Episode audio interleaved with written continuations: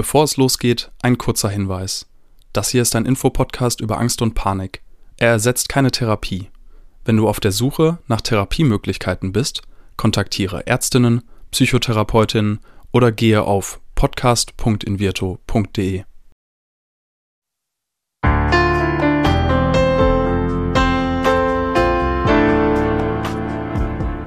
Herzlich willkommen bei Keine Panik, dem Angstpodcast von Invirto. Angst gehört zu den häufigsten psychischen Erkrankungen, ist jedoch immer noch ein Tabuthema. Damit soll aber Schluss sein. Und damit die Themen Angst und Panik enttabuisiert werden, sprechen wir in diesem Podcast mit Psychologinnen, Betroffenen und anderen Experten über Ängste, psychische Gesundheit und allem, was dazugehört. In dieser Folge spreche ich mit Madeline. Ihre Panikattacken begannen schon in der Kindheit. Ein Leidensweg mit vielen verschiedenen Stationen. Ich bin gespannt auf Ihre Erfahrungen und darauf, wie sich Ihre Ängste entwickelt haben. Willkommen zu einer weiteren Folge von Keine Panik, der Angst-Podcast. Heute mit Madeline. Ich freue mich ganz besonders, deine Geschichte heute zu hören. Moin. Hallo. Ich bin total gespannt. Erzähl mal, ähm, was hast du erlebt und ähm, wie bist du damit umgegangen? Also was ist so deine Geschichte gewesen? Also meine Geschichte hat eigentlich relativ früh angefangen. Ähm, ja, ich war ungefähr zehn, elf. Ich kann es nicht genau sagen. Da habe ich, glaube ich, zum allerersten Mal meine erste Panikattacke gehabt. Ähm, ich hatte von jetzt auf gleich wahnsinniges Herzrasen. Ich hatte wirklich das Gefühl, ich sterbe jetzt. Ich hatte mhm. total die Panik davor zu ersticken. Und so hat das Ganze äh, ja irgendwie angefangen. Jetzt bist du ja nicht mehr 11, 12, das heißt, Nein. das ist ja schon eine ganze Weile her. Mhm, ähm, ja. wie, wie, hast du dich denn damals gefühlt? Also ich meine, gerade wenn ich mir vorstelle, mit 11 oder 12, ähm, da weiß man, glaube ich, gar nicht so richtig, wo oben und unten ist, wenn man so intensive Gefühle hat, oder? Überhaupt nicht. Also man kann es überhaupt nicht einordnen. Man weiß nicht, woher es kommt, äh, vor allen Dingen, weil es auch so plötzlich kommt. Mhm. Und man ist einfach nur verängstigt. Auch gerade als Kind. Und bist du dann zu deiner Mutter gegangen oder zu deinem Vater oder zu Freunden? Was hast du mit der Situation immer gemacht? Also ich bin völlig panisch zu meiner Mama gerannt, mhm. habe auch immer, also habe auch in dem Moment gerufen, ich ersticke, ich kriege keine Luft und ich sterbe jetzt. Und ja, sie hat mich dann erstmal beruhigt und äh, ja, im Endeffekt sind wir dann nachher zum Arzt gefahren. Okay, dann doch so schnell schon zum Arzt. Ich mhm. glaube, ich könnte mir auch gut vorstellen, als Elternteil einfach zu sagen, ja gut, das ist jetzt mein Kind, ne, mhm. was auch immer passiert ist. Mhm. Was hat denn dann der Arzt gesagt? Also der Arzt hat ähm, mir Blut abgenommen mhm. und hinterher hat sich herausgestellt, dass ich eine Schilddrüsenerkrankung habe, mhm. die das wohl ausgelöst hat, gerade dieses Herzrasen und natürlich, weil man das nicht kennt, dann wahrscheinlich auch diese Panik. Ähm, ja. Was ist das für eine Schilddrüsenerkrankung? Vielleicht nochmal kurz. Ich habe Hashimoto. Okay, spannend. Mhm. Und ähm, dann hast du ja quasi eine Diagnose gehabt, die mhm. dir ja eigentlich gesagt hat, okay, ähm, du hast diese Autoimmunerkrankung, mhm. das ist es jetzt. Jetzt müssen wir, unsere ist ja eine hormonelle Erkrankung. Genau. Das heißt, äh, wir stellen dich jetzt hormonell ein und dann ist ja eigentlich alles gut, oder? Ja, es war auch in der Tat so. Also mhm. ich äh, wurde dann medikamentös eingestellt. Es war auch die erste Zeit alles gut und dann fing das immer so schleichend an, dass ich dann nachts im Bett lag und immer über dieses Sterben nachgedacht habe und immer das Gefühl hatte, wenn du jetzt einschläfst, wachst du vielleicht morgen nicht mehr auf. Mhm. Und das hatte ich als Kind ganz, ganz lange. Und ich bin dann auch ganz oft zu meinen Eltern rübergegangen und meine Mama hat mich irgendwann gefragt, wieso oder wo dieses Gefühl herkommt. Und ich habe immer zu ihr gesagt, das kommt aus meinem Kopf. Aha. Mhm. Da ist ja vielleicht auch was Wahres dran. Was hat deine Mama dann mit dir gemacht oder was, was habt ihr dann weiter versucht? Also wir sind dann ähm, wirklich zu einem Kindertherapeuten, also aufgrund dessen, dass wir mit dem Arzt nochmal gesprochen haben, zu einem Kindertherapeuten gegangen. Ähm, der hat sich das auch alles angehört und mit dem habe ich auch ein paar Mal gesprochen. Und äh, ja, er hat eher so auf Verlustängste. Ähm, wie gesagt, ich war ein paar Mal da und dann hat sich das auch eigentlich erst relativ beruhigt. Also dann mhm. hatte ich erst ein paar Jahre lang nicht. Mhm. Ja. Kannst du das mit den Verlustängsten noch ein bisschen erklären? Wovor Verlustängste? Also ich hatte in der Tat nicht nur Angst, dass ich sterbe, mhm. sondern dass auch meine Eltern sterben, meine Schwester, irgendjemand von meinen Freunden. Also es ging gar nicht nur direkt um mich selber, sondern es ging auch immer um andere oder auch meine Großeltern. Ähm, ja, also es hatte immer irgendwas zwar mit der Familie und mit den, mit den engen Bekannten oder auch Freunden zu tun, aber es ging nicht immer nur direkt um mich selber, dass nur ich davor hatte, äh, Angst davor hatte, dass nur ich sterben könnte. Mhm. klar, die Menschen, die uns lieb sind, die wollen wir natürlich auch beschützen mhm. und denen soll ja auch nichts Böses passieren. Ja. Jetzt habt ihr da ein bisschen drüber gesprochen, mhm. aber das klingt noch nicht so richtig nach einer Psychotherapie oder mhm. sowas, sondern einfach erstmal so ein kurzes Gespräch. Genau. Und dann war es ein bisschen besser. Also genau, wir hatten so, ich weiß gar nicht mehr, wie viele Sitzungen es waren. Ähm, dann hatte sich das eigentlich relativ erledigt. Also ich hatte dann noch ganz, ganz lange nichts. Mhm. Und so mit 17, 18 hat das dann wieder angefangen, dass ich dann wieder gemerkt habe, ich habe vermehrt diese Ängste, ich hatte Panikattacken, ich hatte diese Erstickungsgefühle wieder. Ähm, ja, mir war heiß, mir war kalt. Ich hatte immer das Gefühl, meine Haut brennt. Ähm, ja, und da war es das erste Mal so, dass ich dann nochmal zu einem Arzt gegangen bin, der mich daraufhin dann nochmal zu einer Therapeutin geschickt hat. Ähm, ja, und ich dann quasi die Diagnose ähm, Angststörung mit Panikattacken bekommen habe, also Agoraphobie mit Panikstörung. Mhm. Das ist jetzt ja ein klassischer Weg, mhm. in so eine Psychotherapie zu gehen. Mhm. War das dann vermutlich eine Verhaltenstherapie? Ja. Und was ist da passiert? Also die erste, muss ich sagen, hat mich gar nicht weitergebracht. Ähm, mhm. Ich weiß einfach nicht, ob es vielleicht auch an der Sympathie lag. Mhm. Vielleicht, weil ich einfach zu jung war. Ich kann es nicht genau sagen. Auf jeden Fall war die erste Therapie für mich eher so eine Katastrophe, sage ich mal, weil in der, ich glaube, dritten oder vierten Sitzung sollte ich quasi meine eigene Grabrede halten. Und mhm. da war ich am Anfang schon so ein bisschen überfordert mit, muss ich ganz ehrlich sagen. Und ja, das ähm, hat irgendwie auch hinterher mit uns beiden nicht mehr so gut funktioniert. Und daraufhin habe ich ähm, mich quasi äh, ja an einer Klinik sozusagen um einen Therapeutenplatz oder um einen Therapieplatz gekümmert. In der Tagesklinik, also so, so fest ambulant oder, oder einmal die Woche? Nee, ich bin richtig stationär da gewesen dann. Ah, okay. Ja. Also hattest du dann tatsächlich das Gefühl, dass es noch schlimmer geworden ist, beziehungsweise du jetzt wirklich auch einfach mal das Ganze angehen wolltest in einem anderen Setting? Ja, also es ist schon richtig schlimm gewesen. Ich habe dann noch irgendwann gesagt, ich kann das nicht mehr und ähm, mhm. ich möchte gerne irgendwas haben, dass es besser wird. Ich habe dann noch Tabletten bekommen. Ähm, ja, die haben mich dann noch irgendwann wirklich, ich sag mal, auf eine gute Ebene gebracht. Aber es war wirklich so, dass ich gesagt habe, ich kann nicht mehr und ich brauche diese Hilfe jetzt. Mhm. Ja, wie hat sich das angefühlt in so einer Tagesklinik? Nee, sorry, also, in, in, einer, in einer Klinik? Äh, ja, also es, es war schon, war schon ein komisches Gefühl. Also ich habe auch in der Zeit nicht wirklich offen darüber geredet, was mit mir los ist, wo ich bin, hm. was ich habe weil es mir einfach am Anfang total unangenehm war, weil ich auch überhaupt nicht wusste, wie reagieren die Leute, was denken die Leute von dir. Ähm, ja, das war eigentlich eher so das Problem, sage ich jetzt mal daran. Dass, also ich habe mich einfach am Anfang ziemlich unwohl gefühlt. Mhm. Ähm, aber ich wusste auch irgendwo auf der anderen Seite, dir wird geholfen. Mhm. Eine Stärke von solchen Institutionen ist ja auch, dass dann da noch andere Menschen auch mit Problemen und vielleicht sogar mit ähnlichen Problemen mhm. sind. Ist dir das auch begegnet? Also in der Tat hatte ich wirklich jemanden, als ich mich dann so nach ein paar Tagen auch mal so ein bisschen aus meinem Zimmer rausgetraut habe, ähm, gab es wie so eine Fernsehecke. Da habe ich dann abends mal mit gesessen und da war dann auch wirklich ein Mädchen, die war ein paar Jahre älter wie ich. Ähm, die hatte genau das Gleiche. Und da hat man dann wirklich schon so gedacht, okay, jetzt bist du vielleicht doch richtig hier und du bist mhm. nicht alleine mit dieser Angst, die du hast und auch mit dem, was du fühlst. Und es gibt halt wirklich auch noch andere Leute, denen es genauso geht. Mhm. Das ist jetzt wie lange her? Das ist jetzt her, ähm, zehn Jahre ist es jetzt her. Wow. Okay. Ja. Und dann hast du schon das Gefühl gehabt, hey, hier sind andere, ähm, ich bin hier irgendwie in einer Institution, die auch auf mich aufpasst und guckt und wir gehen das jetzt hier mhm. an. Und war das dann für dich abschließend gut oder hattest du das Gefühl, eigentlich hat es mir nicht geholfen, beziehungsweise ich brauche noch mehr? Also ich hatte am Schluss wirklich das Gefühl, es hat mir richtig gut geholfen.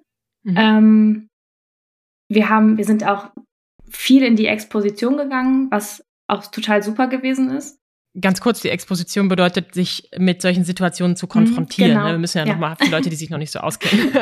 ja. ja, also genau. Was habt ihr da gemacht? Also wir haben ähm, beispielsweise diese Hyperventilation hervorgerufen. Mhm. Was für mich eigentlich total super war, weil dadurch, dass ich wirklich viel dieses Herzrasen, diese Atemnot hatte, immer dieses Gefühl, du kippst gleich um, wenn du diese, diese Atemnot hast, ähm, war das für mich wirklich ein guter Weg, äh, da so ein bisschen mehr Gefühl reinzukriegen. Also, dass ich genau wusste, wie gehst du damit um, wenn du das hast. Hm. Also, das war halt so eine Sache. Und ähm, was ich halt auch gar nicht konnte, war ja, ich konnte ja nicht mehr alleine einkaufen. Ich bin nicht mehr alleine vor die Tür gegangen. Ich hatte, wenn, immer eine Begleitung dabei, die genau wusste, äh, wenn irgendwas ist, äh, Ruf ich den Arzt. Ja, oder, oder die kann mich beruhigen. Also ich hatte immer jemanden mhm. dabei, der Bescheid wusste, der mich zur Not sozusagen, also so eine, ja, so eine Rettungsperson hatte ich eigentlich immer dabei, mhm. ähm, die halt genau wusste, was sie machen sollte, wenn es wirklich so ist, ne?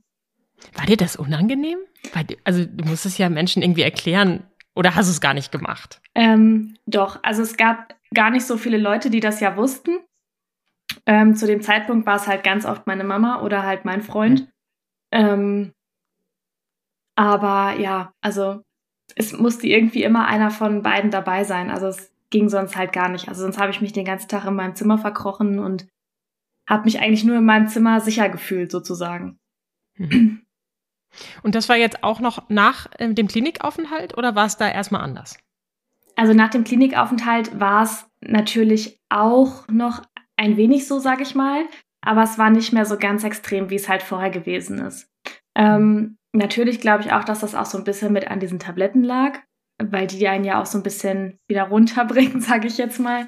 Ähm, aber es war trotzdem noch komisch. Also dann sich erst wieder so wieder reinzufinden in dieses alleine einkaufen. Du kannst auch alleine das Haus verlassen, es passiert dir nichts. Ähm, das war schon am Anfang noch ein bisschen schwierig, sage ich mal. Aber es war jetzt nicht so, dass ich gesagt hätte, du kannst das jetzt nicht. Mhm. Und das ist jetzt zehn Jahre her. Mhm. Das heißt, wir haben noch ein bisschen was aufzuholen. Mhm. Ist da mhm. in der Zwischenzeit noch mal was passiert? Also ich hatte dann ähm, 2015 hatte ich noch mal so ein so ein Koller, sag ich mal. Mhm. mhm. Ähm, da war ich noch mal, da war ich wirklich in einer Tagesklinik dann noch mal. Mhm. Ähm, aber da muss ich sagen, Tagesklinik, ja, okay, aber würde ich persönlich jetzt auch nicht nochmal machen. Also das hat mir zum Beispiel gar nicht so viel gebracht, diese Tagesklinik, weil mein, mein Alltag, dieses zu Hause sauber machen, Wäsche machen, was auch immer, das habe ich alles auf die Reihe gekriegt. Und da war es wirklich so, dass die mehr Wert darauf gelegt haben, dass du alles auch wieder so in deinen Alltag integriert kriegst, wie das Putzen, wie die Wäsche, wie ich weiß nicht, so alltägliche Dinge, die man auch zu Hause macht. Und das war halt nie mein Problem. Ne? Hm. Aber gut, ich habe mir danach dann ähm, eine Therapeutin gesucht, ähm, recht, auch relativ nah. Mhm. Und äh, da muss ich sagen, die hat mir auch noch mal viel weitergeholfen, auch mit den ganzen Gesprächen, die wir hatten. Und ähm, ja, danach wurde es halt auch wieder besser. Ja. Mhm. Was macht den Unterschied zwischen dieser Therapeutin und der ersten für dich aus? Hat es einfach besser von der Chemie gestimmt? Ich glaube einfach, dass es von der, also von der Chemie war es einfach ganz anders. Mhm. Ähm, also von der Sympathie einem gegenüber. Also ich hatte wirklich das Gefühl, ich konnte mich ihr voll öffnen. Also ich hatte nicht das Gefühl, sie versteht mich nicht, sondern ich hatte, habe wirklich das Gefühl vermittelt gekriegt, sie versteht mich und äh, sie ist auch auf mich eingegangen. Und also es war eigentlich komplett anders von der, von der Sympathie her. Mhm. Und damit warst du jetzt vor knapp fünf Jahren mhm. durch. Ja, richtig. Wie kommen wir jetzt zu einer digitalen Therapie? Was ist da noch passiert? ähm, ich kann ehrlich gesagt gar nicht sagen, was genau passiert ist. Ich habe halt einfach gemerkt, ähm, dass ich irgendwie so innerlich immer nervöser wurde und diese Ängste sich auch mehr in den Vordergrund gestellt haben. Und ähm, es war dann teilweise auch so, dass ich wirklich dann auch selber gemerkt habe, okay, du vermeidest es jetzt wirklich auch wieder einkaufen zu fahren. Und mhm. da war für mich so der Zeitpunkt, wo ich gedacht habe, okay, du musst jetzt noch mal irgendwas machen. Mhm. Und ähm, aufgrund des Lockdowns, durch Corona jetzt ja aktuell, ähm, habe ich mich dann im Internet so ein bisschen informiert und habe dann tatsächlich über die Website meiner Krankenkasse ähm, dieses Invirtu entdeckt und mhm. habe mich dann ein bisschen belesen und habe mich ein bisschen darüber informiert und ja, dann habe ich gedacht, probiere ich das vielleicht mal aus. ja, so, so kam ich quasi zu der, zu der Invirto oder zur Invirto. Ja, ist wieder was ganz anderes, mhm, ne? Nochmal eine genau. ganz, ganz neue Methode. Ja. Muss man sich vielleicht auch erstmal rantasten. Mhm, genau. Wie war das für dich mit so einer virtuellen Realität, mit so einer Brille? Also ich muss sagen, am Anfang hatte ich so ein bisschen Probleme mit der Brille, weil ich auch gar nicht alles so, so scharf gesehen habe, wie ich es mir vorgestellt habe. Also es war teilweise schon ein bisschen schwierig. Ähm, am Anfang war mir auch wirklich immer ein bisschen, ja, ich sag mal, übel, weil mhm. es halt schon ein bisschen ungewohnt ist, natürlich durch diese Brille zu gucken. Ähm, ich hatte aber in der Tat auch gar nicht diese extremen Panikattacken, während ich diese Brille auf hatte. Natürlich hatte ich mhm. auch Reaktionen, ähm, weil ich mich da eigentlich ganz gut reinversetzen konnte. Aber es war jetzt nicht so, dass ich jetzt wirklich in die totale Panik gegangen bin. Und dann gibt's ja noch diesen anderen Teil, also mhm. die einzelnen Lektionen. Mhm. Ähm, war das auch hilfreich für dich oder was war, was war vielleicht das Element, was dir jetzt in dieser Zeit am meisten geholfen hat? Also am meisten muss ich wirklich sagen, hat mir wirklich, ähm, haben mir wirklich diese, diese Videos, diese kurzen Videos mit den Erklärungen, ähm, auch diese Übungen, die es da drinne gab. Das ist eigentlich eher das, was mir am meisten nochmal geholfen hat. Ne? Einfach nochmal zu hören, selber auch zu lesen, teilweise, ähm, also das war wirklich nochmal so guter Input für mich selber, ne, dass man nochmal so auf dem aktuellen Stand ist. Hm. Irgendein spezieller Inhalt, der dir besonders in Erinnerung geblieben ist oder ein Aha-Moment, den du erlebt hast? Also so ein, so ein spezieller Moment, sage ich mal, war eigentlich nochmal so diese Erklärung mit der Angst und mit diesem Angstmonster, wie es ja genannt wird. Mhm. Ähm, so hat es mir in der Tat wirklich noch keiner erklärt und äh, das fand ich wirklich sehr gut erklärt und das ist mir auch wirklich hängen geblieben dieses Angstmonster, das verschwindet ja oft nicht so richtig. Mhm, ne? Also ja. du hast jetzt auch gerade schon ganz toll erklärt, wie viel du versucht hast und welche unterschiedlichen mhm. Stationen du gemacht hast. Ähm, hast du das Gefühl, dass diese Reise zu dir selbst oder ähm, zu deinen Ängsten äh, auch immer wieder Hürden hat und die auch bleiben werden?